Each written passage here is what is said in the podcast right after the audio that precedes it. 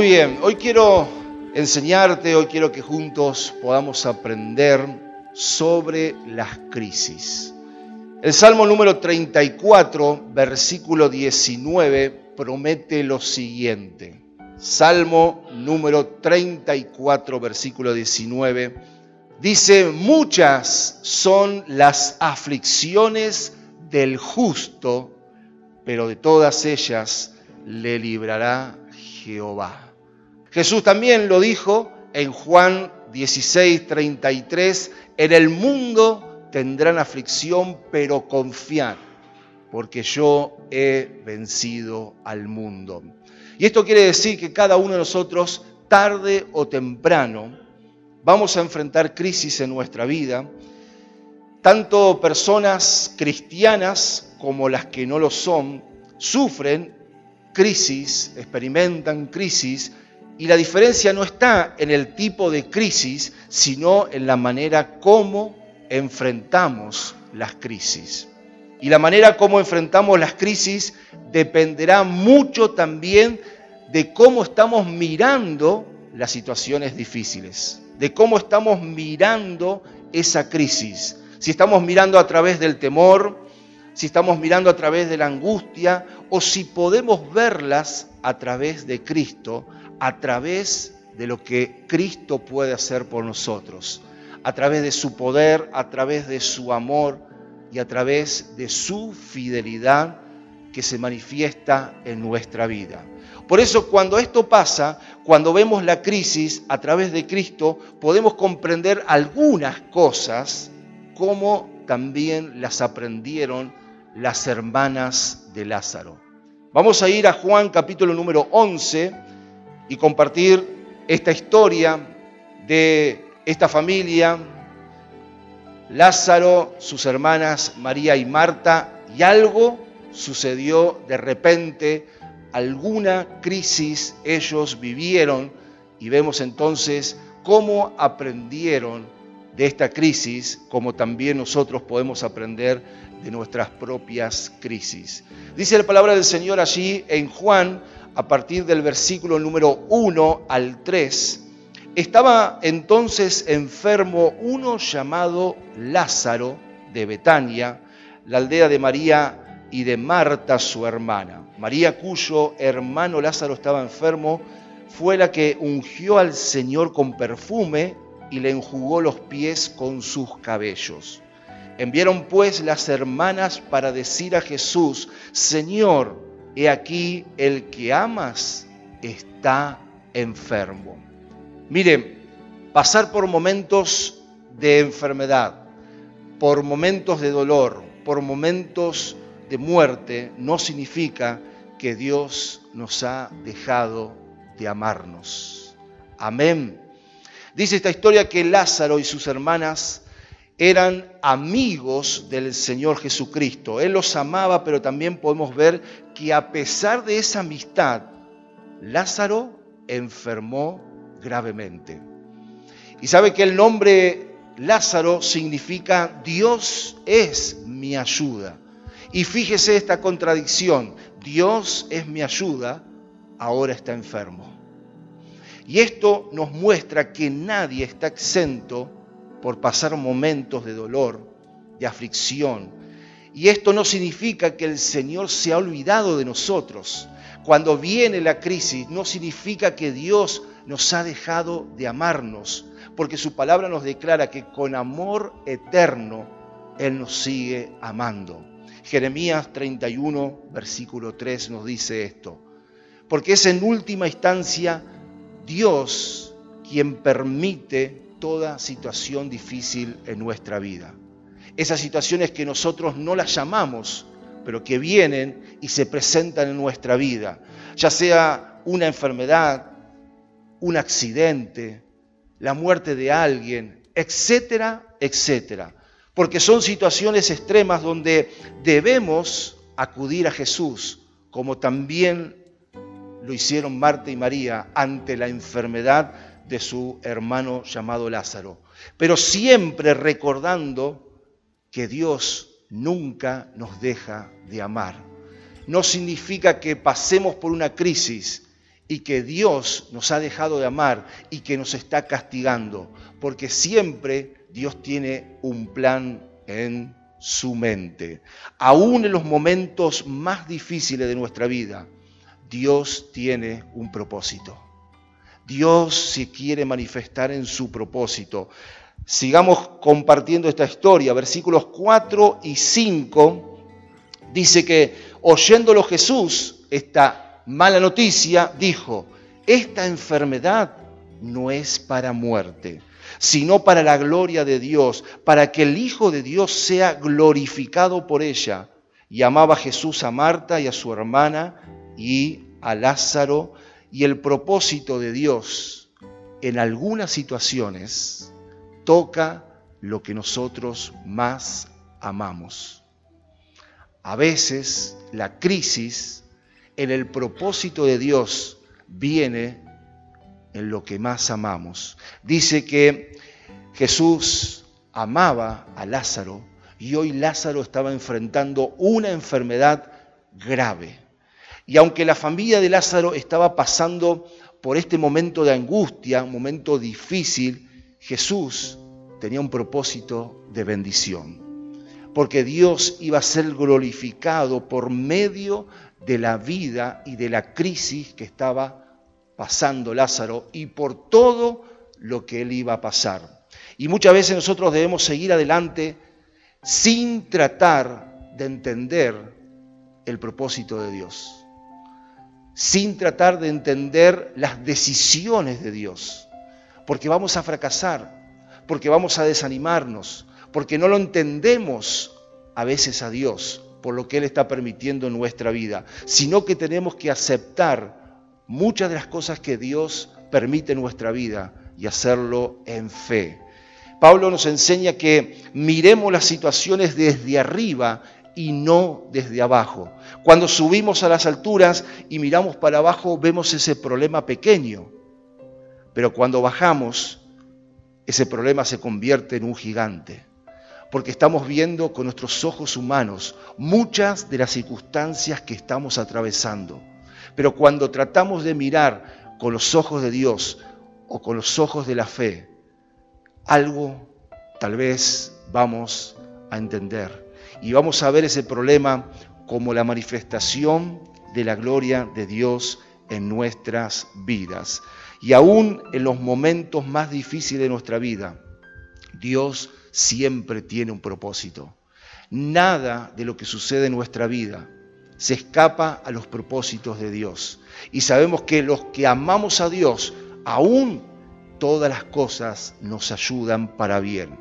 Por eso Dios no obra en nuestro tiempo, sino que Él obra en su tiempo. Y ahí tenemos que aprender otra lección, aprender a ser pacientes, aprender a esperar en los tiempos de Dios. Fíjese lo que dice el versículo número 6 de Juan 11. Cuando yo, pues, que estaba enfermo, se está refiriendo a Jesús, cuando oyó que Lázaro estaba enfermo, se quedó dos días más en el lugar donde estaba. Qué contradicción una vez más. Jesús amaba a esta familia, Jesús tenía un sentimiento especial porque cada vez que llegaba a esta aldea llamada Betania, él se quedaba en este hogar. Y hoy Lázaro está gravemente enfermo, a punto casi de morir. Piden ayuda a Jesús. ¿Y Jesús qué hace? Se queda dos días más en Jerusalén. Las demoras de Dios siempre tienen un propósito específico. Pero podemos pensar por qué Dios no responde a nuestra plegaria. Podemos pensar por qué Dios no lo hace como nosotros queremos o en el tiempo que nosotros queremos. Dios siempre suplirá nuestras necesidades de acuerdo a su programa y no de acuerdo a nuestro programa.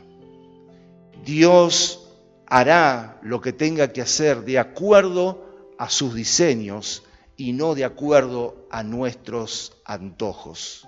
Porque aún en los tiempos de más angustia en nuestra vida, en los cuales quisiéramos que todo se resuelva inmediatamente, tenemos que aprender a esperar en Dios, a ser pacientes. Tenemos que comprender que Dios tiene un plan mejor, un propósito que se está llevando a cabo y un tiempo oportuno para todas las cosas, para manifestarse en nuestra vida, para traer la solución, pero es en el tiempo de Dios y no a nuestros tiempos. Los tiempos, los caminos de Dios, dice la palabra que son más altos que los nuestros, son diferentes a los nuestros. Por eso debemos entender que Dios nunca va a obrar a nuestros tiempos, sino a su tiempo que siempre es perfecto. Mire, y aún en las situaciones que más nos preocupan, están bajo el control de Dios. Dice la palabra también continuando en el versículo número 11 al 15, dicho esto, les dijo después, nuestro amigo Lázaro duerme, mas voy a despertarle. Dijeron entonces sus discípulos, Señor, si duerme sanará. Pero Jesús decía esto de la muerte de Lázaro, y ellos pensaron que Jesús hablaba del reposar del sueño. Versículo 14, entonces Jesús les dijo claramente, Lázaro ha muerto. Y me alegro por vosotros de no haber estado allí, para que creáis, mas vamos a Él. Qué lindo es leer la palabra de Dios y qué lindo es darnos cuenta de los finales del Señor. Pero qué angustiante es pasar nosotros por las crisis y no saber lo que viene después. Por eso, seguramente, en este mismo instante en la casa de María y Marta se estaban viviendo momentos de mucha angustia, porque Lázaro, el que estaba gravemente enfermo, murió. Había tristeza en la casa de María y Marta, pero podemos ver que aunque ellas no lo sabían, nuestro Señor Jesucristo tenía todo bajo control. Aún en la muerte, Jesús tiene el control. Él conocía cada detalle de lo que estaba ocurriendo y sabía de su demora al pedir entonces las hermanas de Lázaro la ayuda a Jesús. Sabía por qué tenía que demorarse.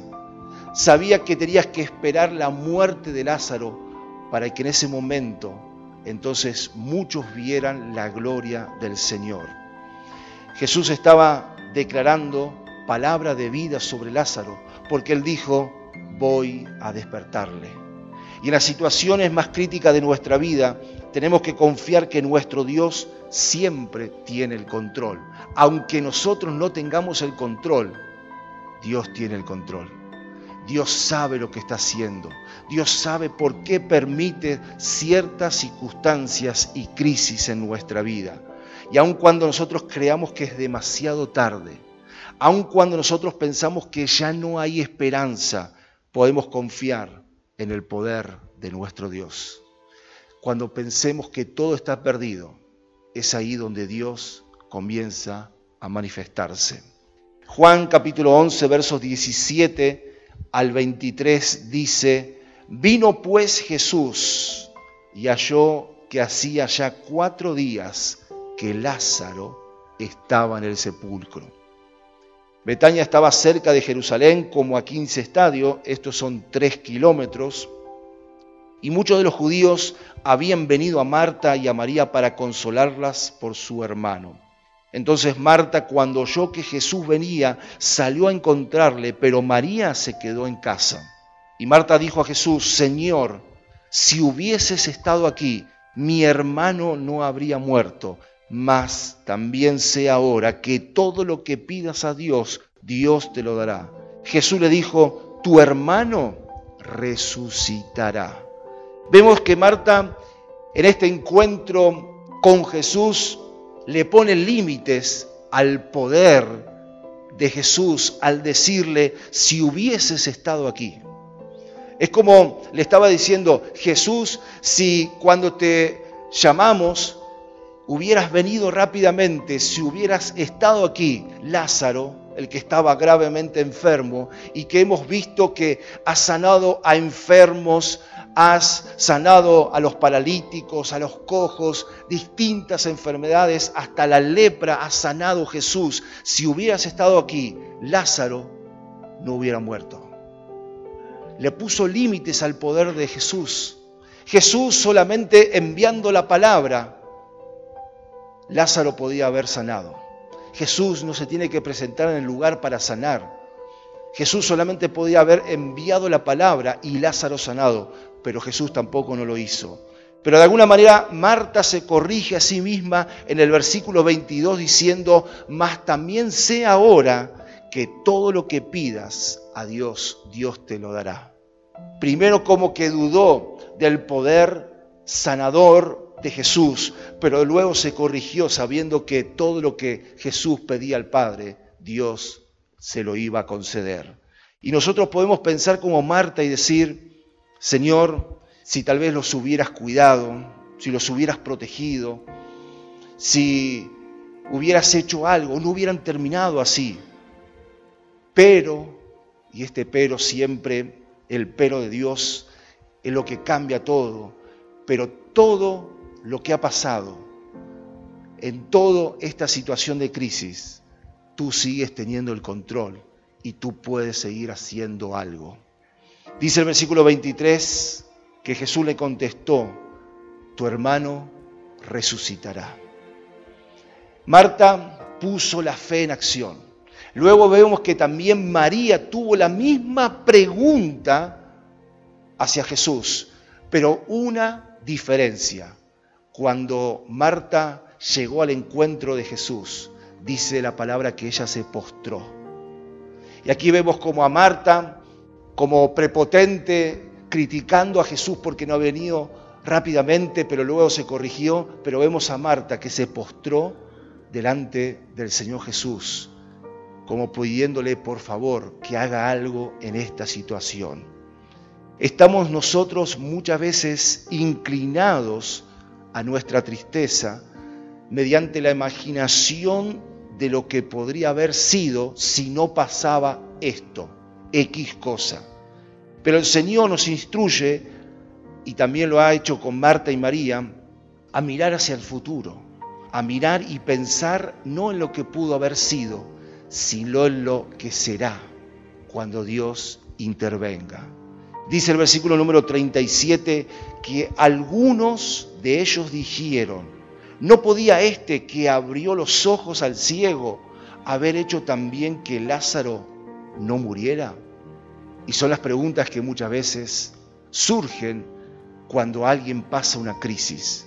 Muchas veces podemos preguntarnos, o las personas también pueden preguntarse, ¿cómo le pudo pasar eso si ama a Dios con todo su corazón? ¿Cómo le pudo haber pasado esto si todos los domingos lo vemos en la iglesia? Entonces, no tiene tanto sentido creer en Dios. No tiene tanto sentido ir a la iglesia. Pero el Señor, en el Señor siempre hay un propósito y siempre hay un nuevo camino. Amén. Aunque muchas preguntas surjan en nuestra vida, debemos entender que Dios tiene un propósito del por qué y aún el para qué estamos viviendo lo que Dios permite.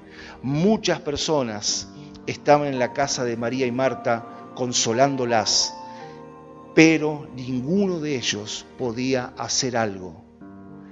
Solamente cuando Jesús llegó, porque cuando Jesús llega, todo puede cambiar. Amén. Solamente cuando Jesús llegó, Él pudo transformar esa tristeza, ese desconsuelo en esperanza y alegría para esta familia. Solamente Jesús puede transformar nuestras lágrimas en alegría y también el dolor en gozo, aunque todo parezca perdido. Jesús solamente dice tres palabras, pero estas tres palabras transformaron la vida de Marta, de María y de todos los que estaban allí. Jesús dijo, tu hermano resucitará. Y no solamente lo dijo, sino que también lo cumplió y también lo puede hacer en nuestra vida. Lo puede hacer con cada integrante de nuestra familia. Cuando pensemos que todo esté perdido, cuando ya no hay esperanza, aún en la muerte, Dios se puede glorificar. La Biblia nos habla de muchas resurrecciones. En el caso de Jesús, que resucitó a la hija de Jairo o al hijo de la viuda de Naín, pero vemos en estas historias que cada una de estas resurrecciones sucedieron inmediatamente después de que murieron estas personas. Pero en el caso de Lázaro vemos que ocurrió cuatro días después de haber muerto, cuando ya el cuerpo había entrado en descomposición, vemos que el milagro y la resurrección de Lázaro fue vista por muchos. Aun cuando creamos que es demasiado tarde, cuando pensemos que ya no hay esperanza, podemos confiar en que Dios tiene siempre la última palabra, de que Dios tiene poder para cambiar aún lo que es imposible para nosotros. La pregunta es, ¿qué podemos aprender de nuestras crisis? ¿Qué podemos asimilar cuando pasemos por diferentes circunstancias de las cuales no podemos evitar que vengan, porque van a venir, porque Dios algo quiere hacer, porque Dios quiere probar nuestra fe, porque Dios quiere hacernos crecer en Él. Cuando vengan, ¿cómo vamos a reaccionar? ¿Vamos a darle lugar a aprender de las cosas de Dios aún en medio de las crisis? Porque todos, tarde o temprano, vamos a pasar por crisis. Y la forma en que enfrentemos esas crisis será la victoria o la derrota para nosotros. Por eso Jesús quiere darnos más y más a cada uno de nosotros. Aún en los imposibles, Dios se quiere manifestar en nuestras vidas. Amén. Y queremos estar orando, queremos estar pidiendo a ese Dios sobrenatural. No sé qué circunstancias estés pasando, no sé si hay angustia, no sé si hay dolor, no sé qué puede estar pasando en tu vida, pero solamente Dios lo sabe y vos también lo sabes. Cerra tus ojos en esta mañana y aquí estamos, Señor. Sabemos que tú tienes el control de todas las cosas. Sabemos que tú tienes siempre un propósito para cada circunstancia que podemos atravesar. Señor, aún en la enfermedad, aún, Señor, en la pobreza, aún, Señor, en la soledad, aún, Señor, en las persecuciones, aún, Señor, en la muerte, aún, Señor, en un accidente, tú sigues teniendo el control de todas las cosas. Sabemos que tus caminos son más altos que nuestros caminos. Sabemos, Señor, que tus tiempos no son nuestros tiempos, pero aquí estamos para poder aprender una vez más, porque no todo lo sabemos, porque necesitamos aprender más de ti. Y a veces las crisis son necesarias, pero la promesa es que tú nos vas a librar de cada una de ellas, que confiando en Jesús, allí vamos a tener victoria. Señor, y no sé cuán grande es la crisis, Señor, que podamos estar pasando, pero de algo estamos conscientes de que tú todo lo puedes cambiar, de que tú puedes hacer algo en medio de la situación que estemos atravesando. Aquí estamos para activar la fe, Señor.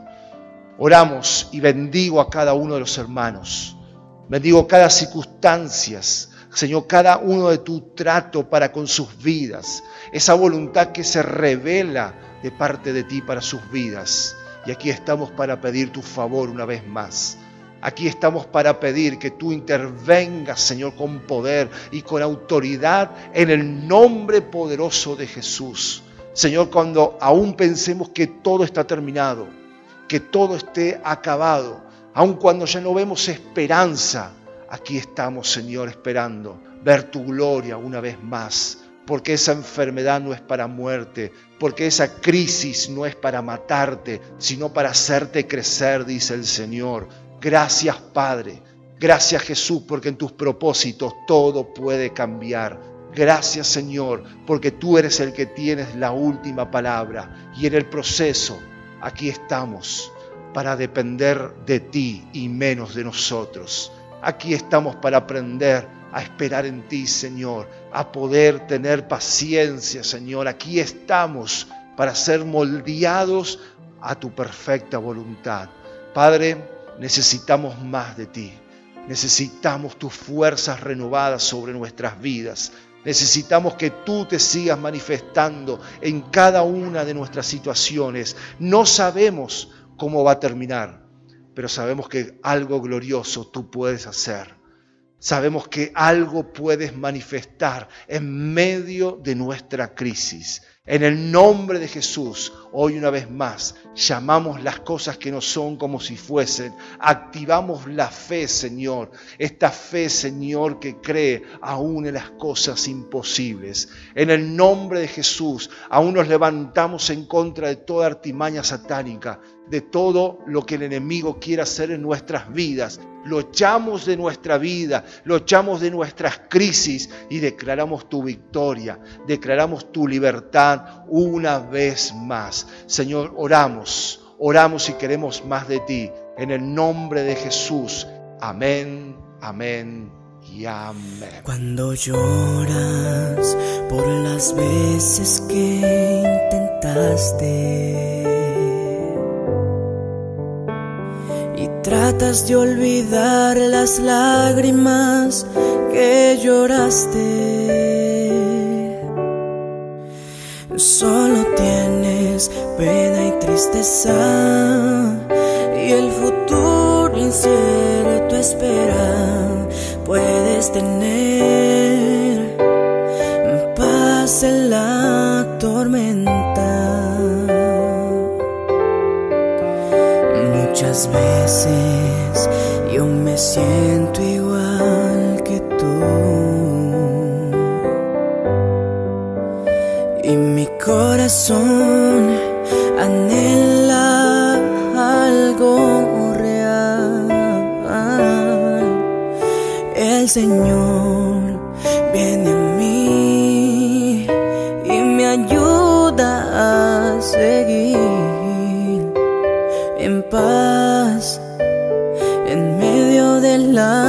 tormenta. Puedes tener paz en la tormenta, fe y esperanza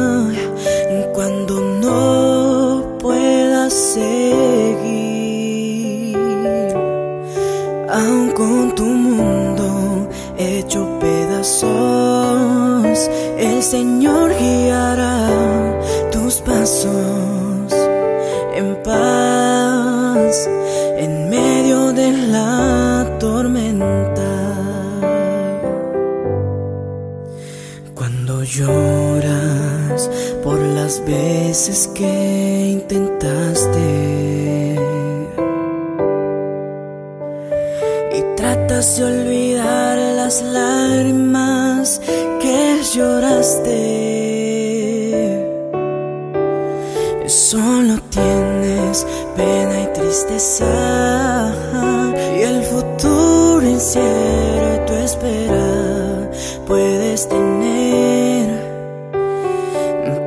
Paz en la tormenta.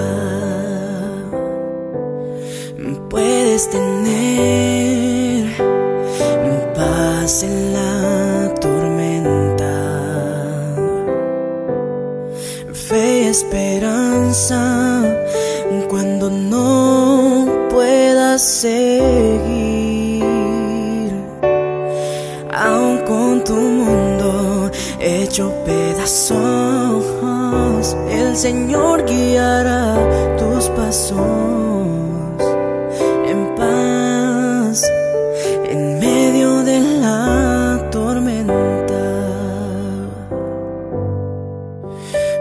Muchas veces yo me siento igual que tú.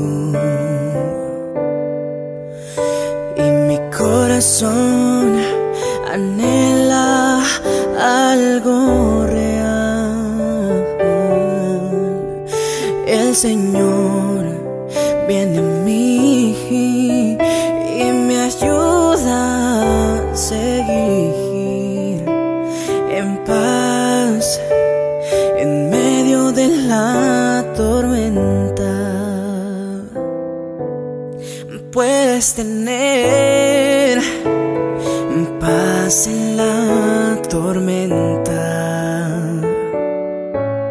fe y esperanza cuando no puedas seguir,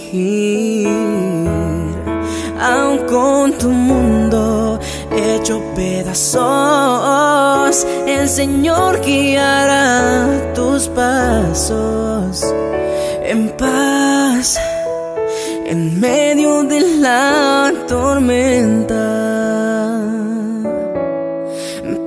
puedes tener paz en la tormenta, fe y esperanza cuando no puedas seguir, aun con tu mundo hecho pedazos, el Señor guiará tus pasos en paz en medio de la tormenta.